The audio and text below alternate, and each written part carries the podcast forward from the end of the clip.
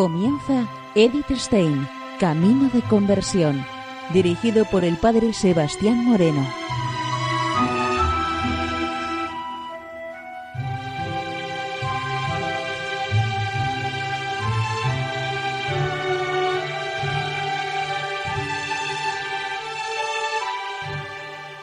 Muy buenos días, Señor de Dios. Seguimos conociendo a Edith Stein, Camino de Conversión. En esta emisión de hoy continuamos también con la emisión del programa anterior, donde seguimos profundizando en la ciencia de la cruz.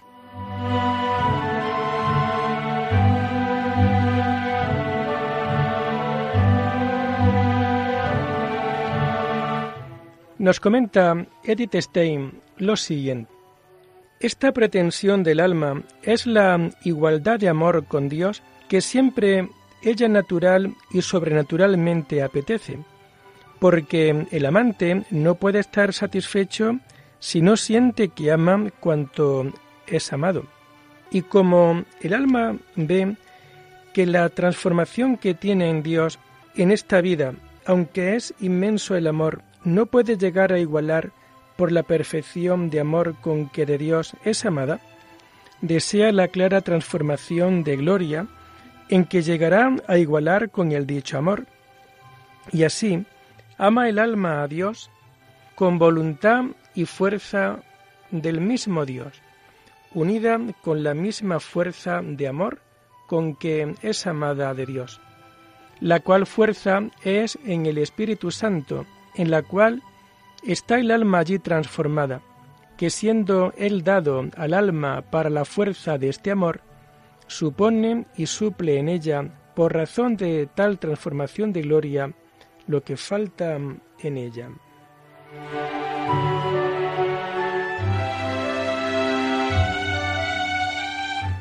Al mismo tiempo que la perfección del amor, el alma espera la gloria eterna, es decir, la visión de la esencia divina, a la que Dios la tenía predestinada desde la eternidad.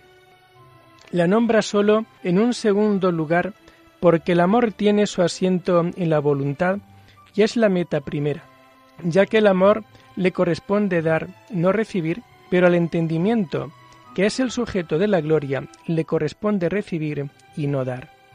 Estando el alma aquí embriagada del amor, no se le pone por deleite la gloria que Dios le ha de dar, sino darse ella a él en entrega de verdadero amor, sin algún respeto de su provecho. Además, la primera petición encierra en sí la segunda, porque es imposible venir a perfecto amor de Dios sin perfecta visión de Dios. La visión divina es lo que Dios le ha preparado desde la eternidad, pero esto es lo que ni el ojo vio, ni el oído oyó, ni al corazón del hombre llegó. Lo que de ella el alma entiende es algo tan grande que para expresarlo no hay otra palabra que aquello. Una aclaración de esta palabra tan misteriosa no es posible. El Señor mismo lo ha expresado en siete expresiones, palabras y comparaciones diferentes en el misterioso Apocalipsis de San Juan. Al vencedor le daré a comer del árbol de la vida que está en el paraíso de mi Dios. Sé fiel hasta la muerte, y yo te daré la corona de la vida. Al que venciere le daré a comer el maná escondido, y le daré una piedra blanca en la que hay escrito un nombre nuevo, que sólo conoce quien lo recibe. Al vencedor, al que me sea fiel hasta el fin, le daré poder sobre las naciones, el poder que recibí de mi Padre, para que pueda gobernarlas con cetro de hierro y quebrarlas como vasijas de barro. Y le daré también el lucero de la mañana. El vencedor vestirá de blanco y no borraré su nombre del libro de la vida.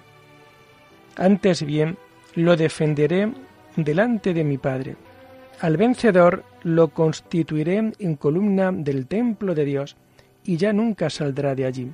Grabaré el nombre de Dios sobre él, y grabaré también junto a mi nombre nuevo el nombre de la ciudad de mi Dios, la nueva Jerusalén que desciende de junto a la morada celeste de, mi Dios. Al vencedor lo sentaré en mi trono junto a mí, lo mismo que yo también he vencido y estoy sentado junto a mi Padre en su mismo trono. Hasta aquí son palabras del Hijo de Dios para dar a entender aquello, las cuales cuadran a aquello muy perfectamente porque aún no lo declaran, porque las cosas inmensas esto tienen, que ninguno de ellos le declaran.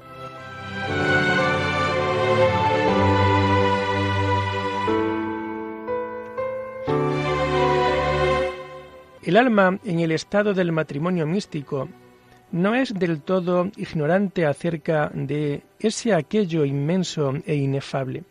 La transformación en Dios le ha concedido ya alguna prenda de ello. El aspirar del aire, que le es dado por el Espíritu Santo, una espiral del mismo Espíritu Santo, el Espíritu del amor, que el Padre y el Hijo juntos aspiran. Él a ella la aspira en el Padre y en el Hijo en la dicha transformación para unirla consigo. Porque no sería verdadera y total transformación si no se transformase el alma en las tres personas de la Santísima Trinidad en revelado y manifiesto grado. Y esta tal aspiración del Espíritu Santo en el alma, que con Dios la transforma en sí, le es a ella de tan subido y delicado y profundo deleite, que no hay decirlo por lengua mortal, ni el entendimiento humano en cuanto tal puede alcanzar algo de ello. Y en la transformación que el alma tiene en esta vida, pasa esta misma aspiración de Dios al alma y del alma a Dios con mucha frecuencia, con subidísimo deleite de amor en el alma, aunque no en revelado y manifiesto grado, como en la otra vida. Y no hay que tener por imposible que el alma pueda una cosa tan alta, porque dado que Dios le haga merced de unirla en la Santísima Trinidad, en que el alma se hace deiforme y Dios por participación, qué increíble cosa es que obre ella también su obra de entendimiento, noticia y amor, la tenga obrada en la Trinidad juntamente con ella como la misma Trinidad, pero por modo comunicado y participado, obrándolo Dios en la misma alma, porque esto es estar transformada en las tres personas en potencia y sabiduría y amor. Y en esto es semejante el alma a Dios, y para que pudiese venir a esto, la crió a su imagen y semejanza.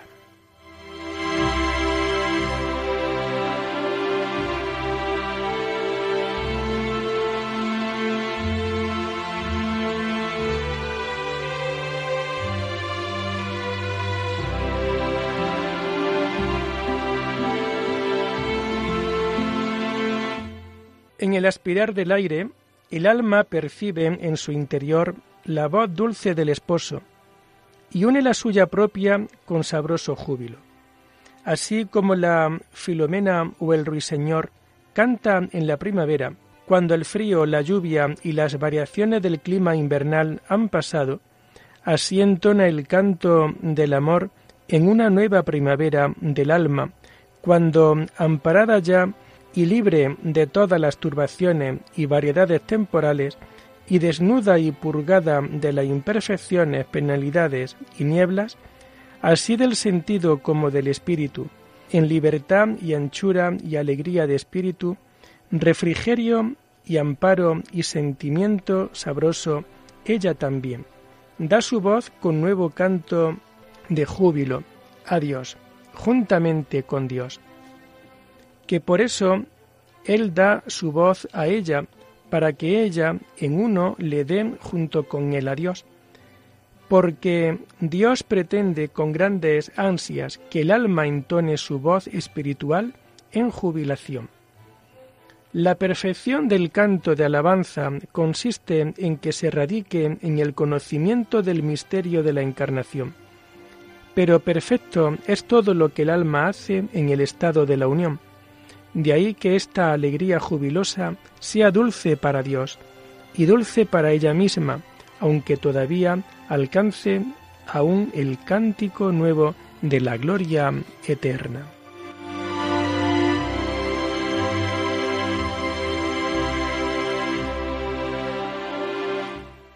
Dios también se le revelará como creador y conservador de todos los seres, como Soto, con su variedad de animales y plantas, y le dará a conocer la gracia, sabiduría y belleza de Dios, tanto en cada criatura del cielo y de la tierra, como también en sus mutuas relaciones y su armoniosa ordenación.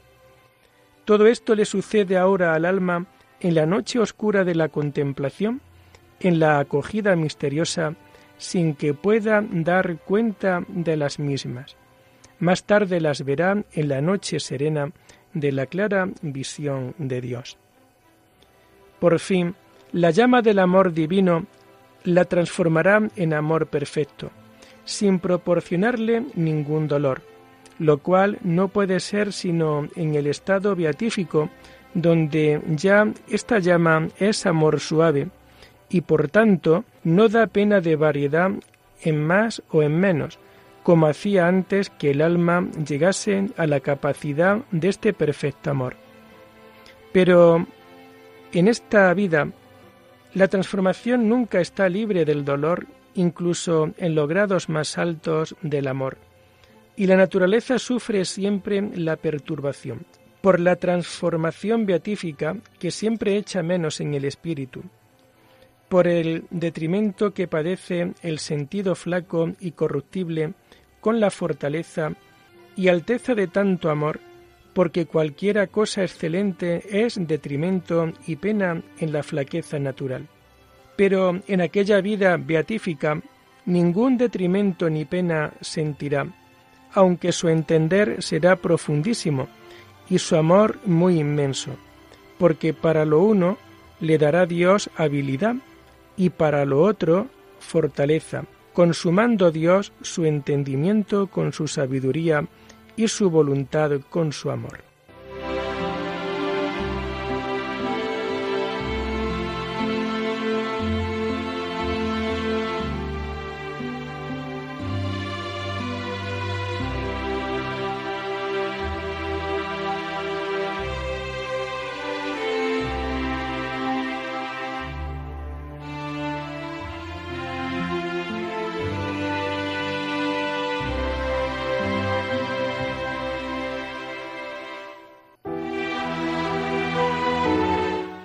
El alma espera esta beata plenitud con la profunda paz de la certeza de estar completamente preparada y de no tener nada que temer por ninguna parte.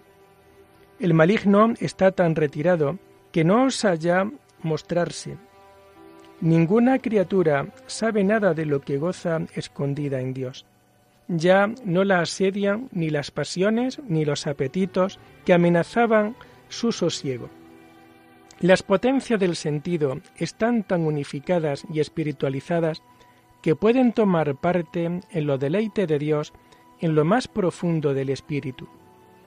No obstante, no pueden saborear las aguas de los bienes espirituales, sino sólo mirarlos, porque esta parte sensitiva no tienen capacidad para gustar esencial y propiamente de los bienes espirituales, no sólo en esta vida, pero ni aun en la otra, sino por cierta redundancia del espíritu, reciben sensitivamente recreación y deleite de ellos, por el cual deleite estos sentidos y potencias corporales son atraídos al recogimiento interior donde está bebiendo el alma las aguas de los bienes espirituales. Y dice, descendían como jinete de sus caballos, es decir, bajan de sus operaciones naturales al recogimiento espiritual.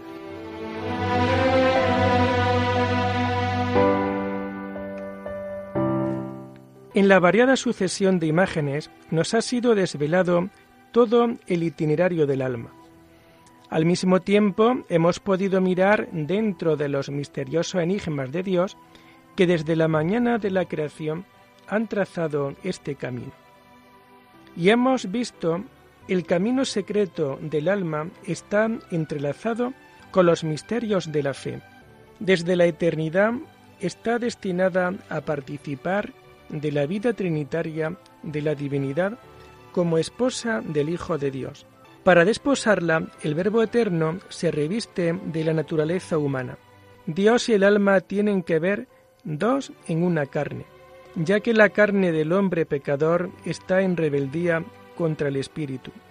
Toda la vida en la carne es lucha y sufrimiento.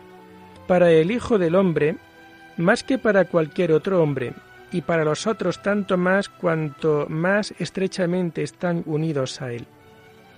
Jesucristo corteja al alma en la cual Él ha colocado su vida en lugar de la de ella, en la lucha contra sus enemigos y los del alma. Expulsa a Satanás y a los espíritus malignos allá donde los encuentra personalmente. Libera a las almas de su tiranía. Pone al desnudo, despiadadamente, la maldad humana allá donde viene a su encuentro ciega, camuflada y obstinada. A todos los que reconocen su propia condición pecadora, la confiesan humildemente y desean ardientemente liberarse de ella. Él les da la mano, pero exige un seguimiento incondicional y una renuncia a todo lo que se opone a su espíritu. Por todo esto, se atrae la rabia del infierno y el odio de la malicia y debilidad humanas, hasta que, desencadenados, se aprestan a darle muerte en la cruz. Aquí es donde, en medio de los tormentos más extremos de cuerpo y de alma, particularmente el de la noche del abandono divino, pagan a la justicia divina el precio del rescate por todas las culpas y pecados de todos los tiempos y abren las esclusas de la misericordia del Padre en favor de todos los que tienen el valor de abrazarse a la cruz y al crucificado. Sobre ellas derramará su luz y vida divinas, pero como éstas aniquilan irresistiblemente todo lo que se cruza por su camino, es por eso que la experimentan ante todo como noche y muerte. Es la noche oscura de la contemplación, la muerte en cruz del hombre viejo. La noche es más oscura y la muerte más terrible, cuanto más poderosa alcance al alma esta atracción de amor divino y cuanto más el alma se abandone a él sin resistencia. El desmoronamiento progresivo de la naturaleza otorga a la luz sobrenatural y a la vida divina más y más espacio. Esta se apodera de las fuerzas naturales y la transforma en fuerzas espirituales y divinas. Así acontece una nueva encarnación de Cristo en los cristianos que se puede comparar con una resurrección después de la muerte en cruz. El hombre nuevo lleva unas llagas de Cristo en su cuerpo.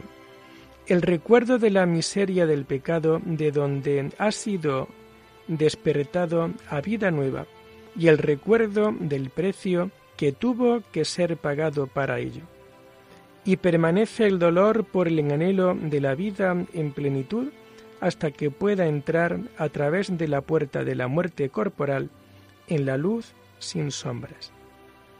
Así, la unión esponsal del alma con Dios es la meta para la cual ha sido creada, comparada con la cruz, realizada en la cruz y con la cruz sellada para toda la eternidad.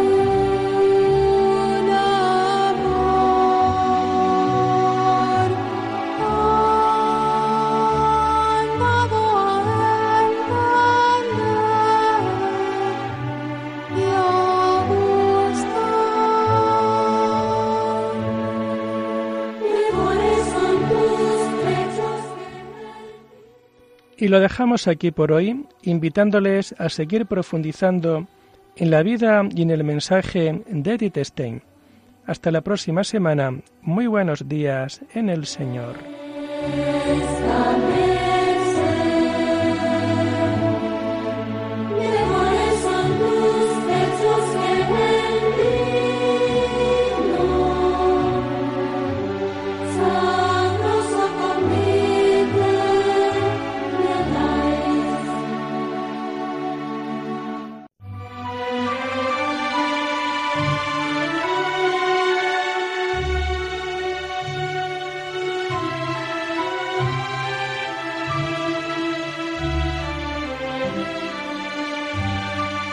Han escuchado Edith Stein, Camino de Conversión, con el padre Sebastián Moreno.